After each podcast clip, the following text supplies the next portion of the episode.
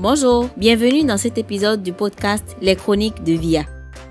Je m'appelle Olivia, je suis chef d'entreprise depuis plusieurs années et j'ai créé ce podcast pour partager avec vous un bout de mon voyage dans l'entrepreneuriat en Afrique, mais pas que. Ici, je parle aussi de conseils et astuces pour améliorer le quotidien tant professionnel que personnel, de mes coups de cœur et de gueule et de divers sujets qui m'interpellent en tant que femme noire vivant en Afrique. N'hésitez pas à vous abonner à ce podcast pour ne manquer aucun épisode et rejoignez-moi sur mes réseaux sociaux pour poursuivre les réflexions. Bonne écoute. Bonjour à tous, j'espère que vous allez bien. Aujourd'hui, je vais vous parler d'argent, de thunes, de pognon, peu importe comment vous voulez l'appeler. Plus précisément, on va parler de l'épargne. Comment épargner plus et plus efficacement, et ce, quels que soient vos revenus. Vous devez savoir que l'épargne est la base de l'enrichissement. On ne peut pas s'enrichir durablement si on ne sait pas épargner, en fait. Même si vous gagnez au loto et que vous n'avez aucune stratégie d'épargne, vous ne savez que dépenser, tout va partir en fumée. Vous allez revenir à zéro et ensuite dire que votre grand-mère, vos tantes du village vous ont maudit, alors que vous, vous êtes maudit tout seul, en fait. Personnellement, j'aime bien profiter de la belle vie. Ça, c'est subjectif, ça dépend de chacun. Pour moi, ça veut dire dépenser dans des choses que j'aime, aller dans de beaux restaurants, voyager, aller passer un week-end quelque part sur un coup de tête après une semaine très compliquée, etc. Le problème, c'est que je ne suis pas riche, loin de là. Du coup, pour mener cette vie-là, ben, il faut épargner au maximum, en fait. Il faut se serrer la ceinture pour justement pouvoir se permettre tout ça. La vie des entrepreneurs sur Instagram, ce n'est pas la vraie vie. On est d'accord sur ça. L'image projetée sur les réseaux sociaux est très loin de la réalité. Dans la vraie vie, on a peu de temps, on cherche à gagner plus d'argent pour investir plus, multiplier ses sources de revenus. On dépense ce qu'on gagne avec une certaine euh, parcimonie parce qu'on a travaillé dur pour l'avoir, d'où le besoin ou même la nécessité d'épargner le plus efficacement possible. La première chose que je tiens à vous dire ici, c'est que pour épargner, Grosso modo, il faut mettre de l'argent de côté et réduire ses dépenses. L'épisode est terminé, non, je blague. Euh, mais en vrai, c'est ça, en fait.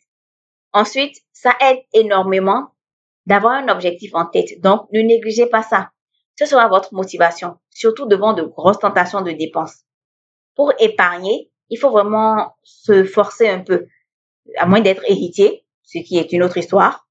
Il faut vraiment en avoir envie, quoi. Si la volonté de réaliser quelque chose ou d'acheter une chose précise et suffisamment forte, vous n'aurez pas trop de mal à mettre de l'argent de côté en premier dès que vous avez des revenus et en faire une vraie priorité dans votre vie. Pour y arriver, moi j'ai mis en place des virements automatiques de mon compte courant. La plupart des gens dépensent, ils payent leurs charges et c'est ce qui reste qu'ils épargnent. Ou encore, ils choisissent un montant en cours de mois et vont le déposer manuellement sur un compte épargne par exemple. Ça, c'est le meilleur moyen de ne pas épargner sur du long terme ou vraiment d'épargner des miettes, quoi. On ne le dit pas assez. Je, je ne sais pas pourquoi d'ailleurs, mais les virements automatiques, c'est la vie. Moi, en début de chaque mois, de façon systématique, une certaine somme est débitée de mon compte courant vers mon compte épargne. Systématiquement. Je ne vois même pas la couleur de cette partie de mon argent. Avant même que je commence à dépenser, en fait, à payer les charges et tout, une fois que je sors l'épargne du mois, je sais que, voilà, avec le reste, je vis ma best life. Parce que épargner pour moi, c'est une priorité, en fait. Et pour le faire, je suis prête à me priver aujourd'hui pour en profiter énormément demain, tout simplement. Donc, c'est mon tout premier conseil. Peut-être même le plus important, je pense. Mettez en place des virements automatiques.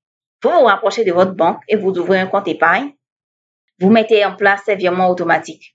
Ou alors, vous ouvrez un compte bloqué dans une banque, un dépôt à terme.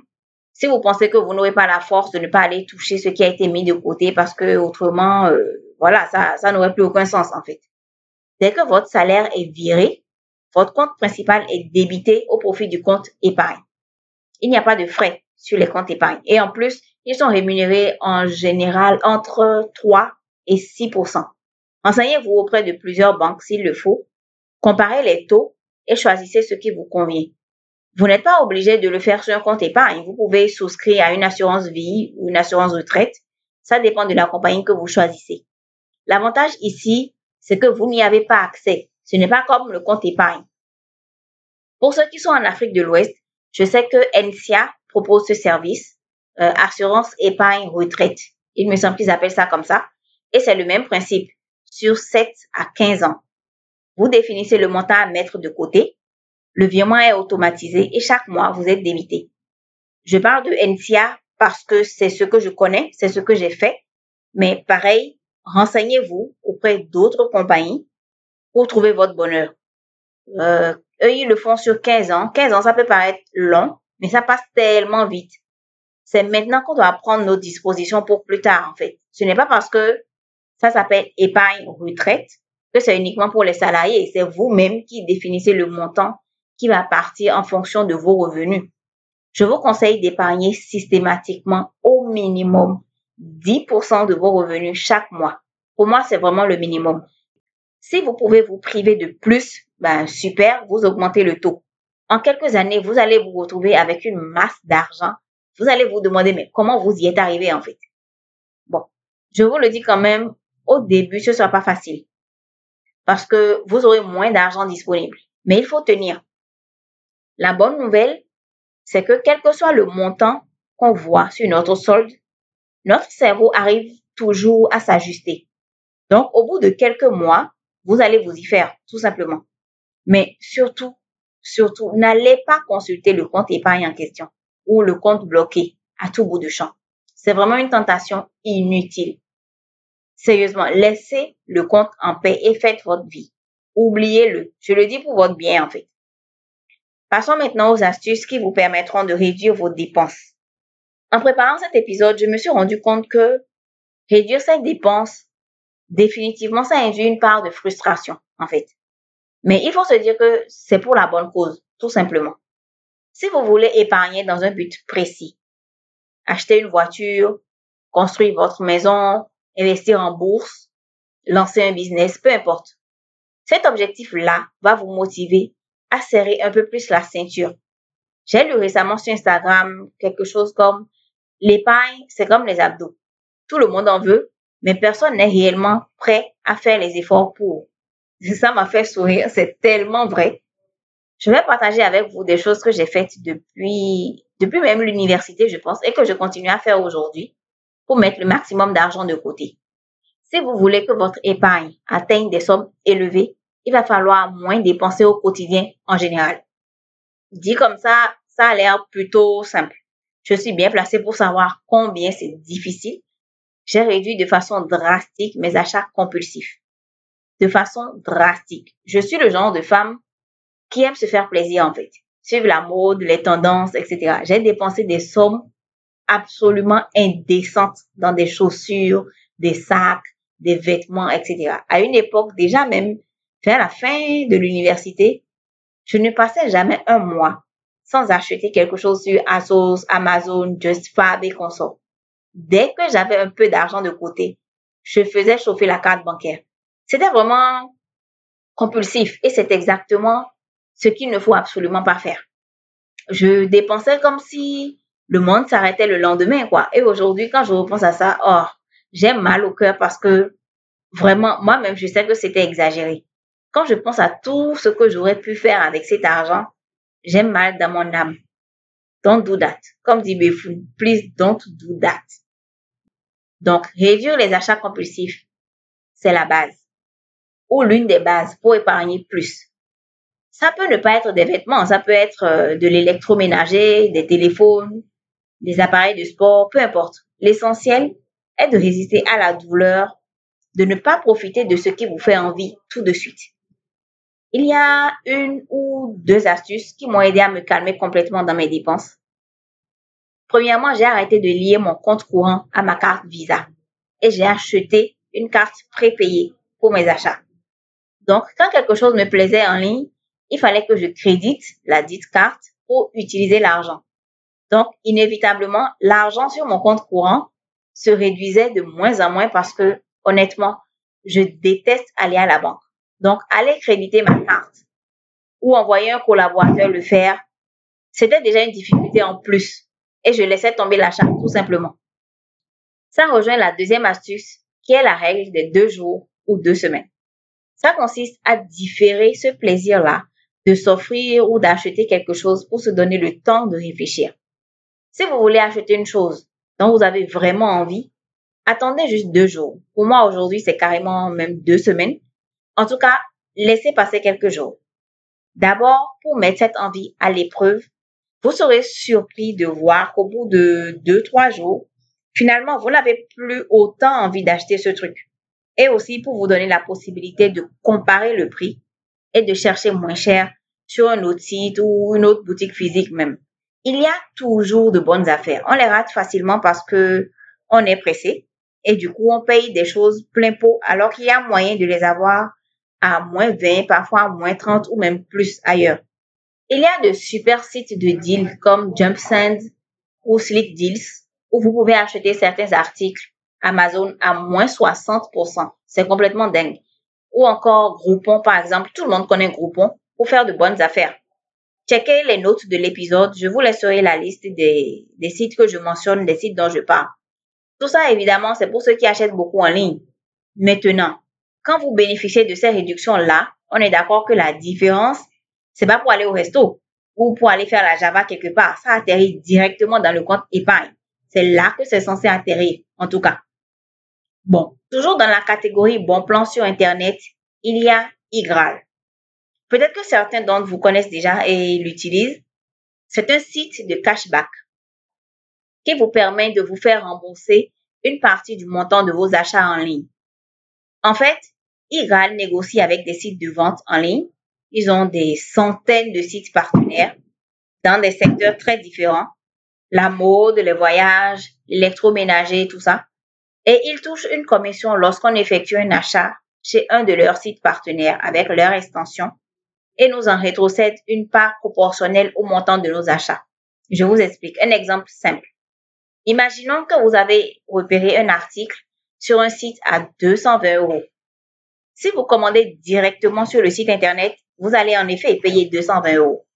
Mais si vous passez par Igral, et que le cashback sur ce site est, disons, de 9%, par exemple, Igral vous reverse 9% sur le montant total de votre achat sur le site en question. Les pourcentages varient selon les sites marchands et selon les jours aussi.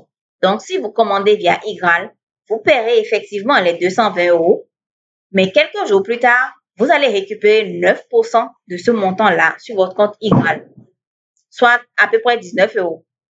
Maintenant, imaginez que pour tous vos achats en ligne, vous passez par ce service. Vous voyez déjà la centaine d'euros se profiler. Moi, oui, en tout cas. Puisque dans tous les cas, vous allez faire ces achats. Autant faire des petites économies dessus en passant. Donc, la prochaine fois que vous voulez acheter un article en ligne, vérifiez d'abord sur Igral s'il n'y a pas un bon plan pour vous. On ne sait jamais. Ensuite, une autre astuce, il va falloir faire un budget aussi précis que possible il doit être clair, il doit être complet. Je m'assure d'intégrer absolument tous mes revenus et toutes mes dépenses dans mon budget. Si vous êtes juste salarié, tout va partir de votre salaire. Si vous êtes entrepreneur, c'est un peu plus compliqué vu que vous ne savez pas exactement combien vous allez gagner d'un mois à un autre, mais vous en avez forcément une idée en tout cas. À défaut, faites juste au mieux et ensuite au fil des mois, vous allez vous ajuster. Au bout de trois ou quatre budgets mensuels, vous pourrez dégager un schéma récurrent. Donc, tout doit rentrer dans votre budget, absolument tout. Les charges fixes, évidemment, le loyer, les factures, etc. Mais il ne faut surtout pas oublier les imprévus, les sorties au restaurant et les voleurs d'argent. Ce que j'appelle les voleurs d'argent, ce sont nos abonnements. Faites le point de vos abonnements. Salle de sport, cinéma, Canal+, le cloud, les frais bancaires, les applications de musique comme iTunes ou Deezer ou de streaming comme Netflix, Amazon Prime, etc., etc. Vous listez tout. Ça va vous permettre vous-même de faire le point de tout ce qui est débité de votre carte de façon automatique et vous décidez ce qui est important pour vous. Une petite astuce qui peut vous aider à faire le tri dans tout ça. Si vous n'avez pas utilisé un de vos abonnements dans les deux derniers mois, c'est qu'il ne vous est pas indispensable. Quand moi, j'ai sérieusement pris le temps de faire ce calcul, je vous assure, je suis restée sans voix. J'ai supprimé Deezer, Netflix, Canal Plus pendant plusieurs mois et franchement, ça ne m'a même pas manqué. Or, chaque mois, c'était environ 30 euros qui partaient comme ça alors que j'utilisais à peine tout ça en fait. Un non-sens complet.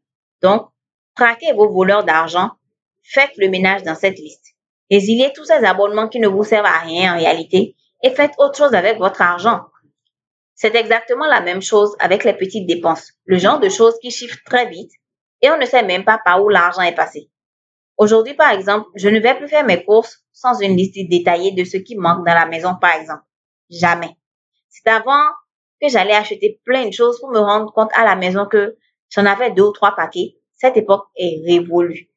Je précise ici qu'un budget, on le fait pour s'y tenir, dans la mesure du possible en tout cas, pour voir clair dans nos dépenses et supprimer tout le superflu. Donc, si on ne fait pas l'effort de s'y tenir, c'est même pas la peine selon moi. Et c'est justement pour ça qu'il faut prendre le temps de bien le faire, de façon objective. La dernière astuce que j'avais envie d'aborder avec vous, mais ce n'est pas réellement une astuce, c'est plus une façon de voir les choses, c'est une sorte euh, d'ajustement mental, on va dire. C'est le paraître. Que ce soit ici, en Afrique ou ailleurs, c'est pareil. Avec les réseaux sociaux, ça c'est tellement généralisé. Je m'explique. Quand on a envie d'épargner, il faut à un moment ou à un autre sortir du paraître. Cesser d'être dans le paraître. À un moment, il faut arrêter d'essayer d'avoir la vie que les autres partagent sur les réseaux sociaux quand on n'en a pas les moyens. Il faut arrêter d'être en concurrence avec vos proches ou même pire des gens qui ne savent même pas que vous existez. Il y a quelques mois sur Facebook, j'ai lu une petite phrase du genre Vous ne gagnez pas autant qu'eux.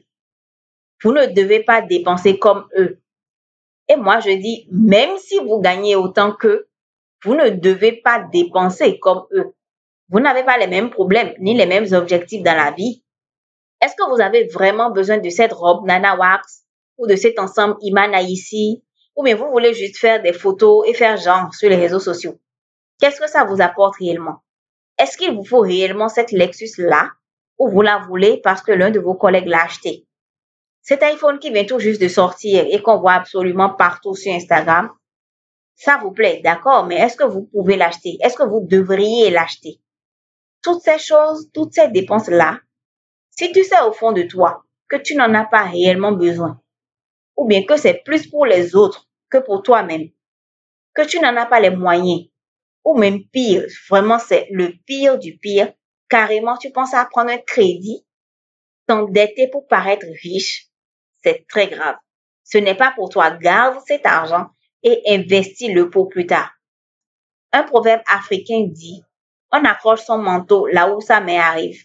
Moralité, il ne faut jamais vivre au-dessus de ses moyens. Ce sont des dépenses que vous ne pouvez pas vous permettre. Les autres le peuvent. Laissez-les faire. Vous, concentrez-vous sur vos propres objectifs. Faites vos violences s'il le faut parce que quelques années plus tard, vous serez content de l'avoir fait.